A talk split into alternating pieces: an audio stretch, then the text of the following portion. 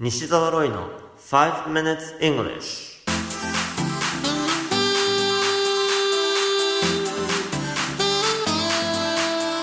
Good morning everyone こんにちは。イングリッシュドクターの西澤ロイです。5 minutes English このコーナーは朝の5分間で気楽に、そして楽しく英語のポイントを一つ学んでしまおうというコーナーです。毎回面白いもしくはびっくりするような海外のニュースをご紹介しておりますが、今回のニュースはアメリカ・ロサンゼルスからです。ハリウッドサインと呼ばれる看板をご存知でしょうか？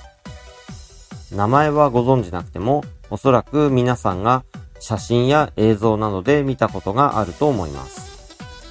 ハリウッド地区の山の頂上近くに設置されている h L L Y W O O D Hollywood という文字をかたどった白い看板のことです。2017年の元旦に事件が起こりました。ハリウッドサインにいたずらが行われ、なんと、二つの O の文字が小文字の E に書き換えられ、ハリウィードにされたのです。weed は雑草を表す単語ですが、大麻という意味でも使われます。数ヶ月前にカリフォルニア州では、医療大麻だけでなく、娯楽目的でも大麻を全面解禁しようという法案が可決されました。それに引っ掛けたジョークなんですね。これを実行したのは地元のアーティストで、警察に出頭したそうです。ちなみに何の罪かと言いますと、文字を書き換えるためには布を巻くなどしただけですので、器物損壊などではありません。不法侵入とのことです。このニュース記事の英語のタイトルは、Prankster behind Hollywood sign surrenders to Los Angeles police. Prankster behind Hollywood sign surrenders to Los Angeles police. ハリウィードサインのいたずら犯人、ロサンゼルス警察に出頭。ロイター通信のニュース記事からご紹介しました。今回話題にしたいのは、weed という単語です。俗語では今回のように大麻を表しますが、元々の意味は雑草。日本語の雑草以上に weed には邪魔者なイメージがあります。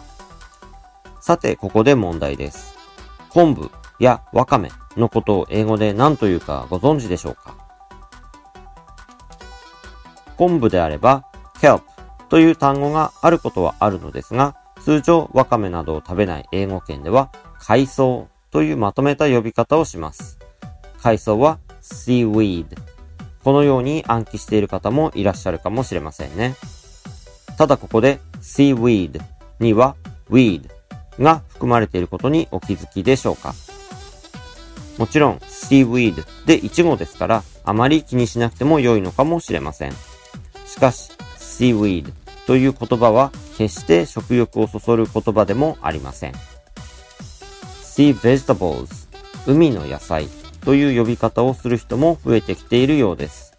ですから、もし日本に来た外国人の方に海藻と説明するチャンスがあれば、seaweed よりも sea vegetables を使ってみてはいかがでしょうか。せっかくなので2回リピートしておきましょう。sea vegetables sea vegetables ちなみにもう一つ、食欲を全くそそらない名前がついていたのは、こんにゃくです。こんにゃくの花の形からなんと、devil's tongue、悪魔の舌と呼ばれていました。今でもそうやって書いてある辞書も多いかもしれません。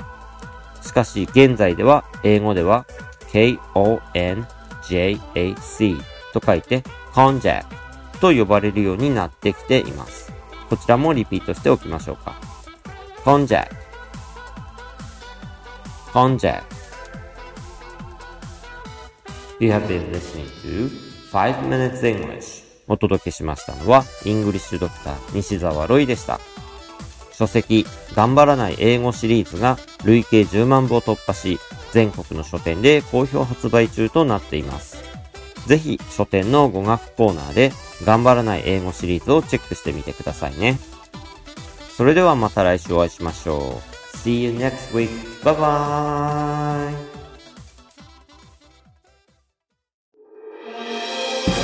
聞き方に秘訣ありイングリッシュドクター西澤ロイが日本人のために開発したリスニング教材リアルリスニング。誰も教えてくれなかった英語の聞き方の秘訣を教えます。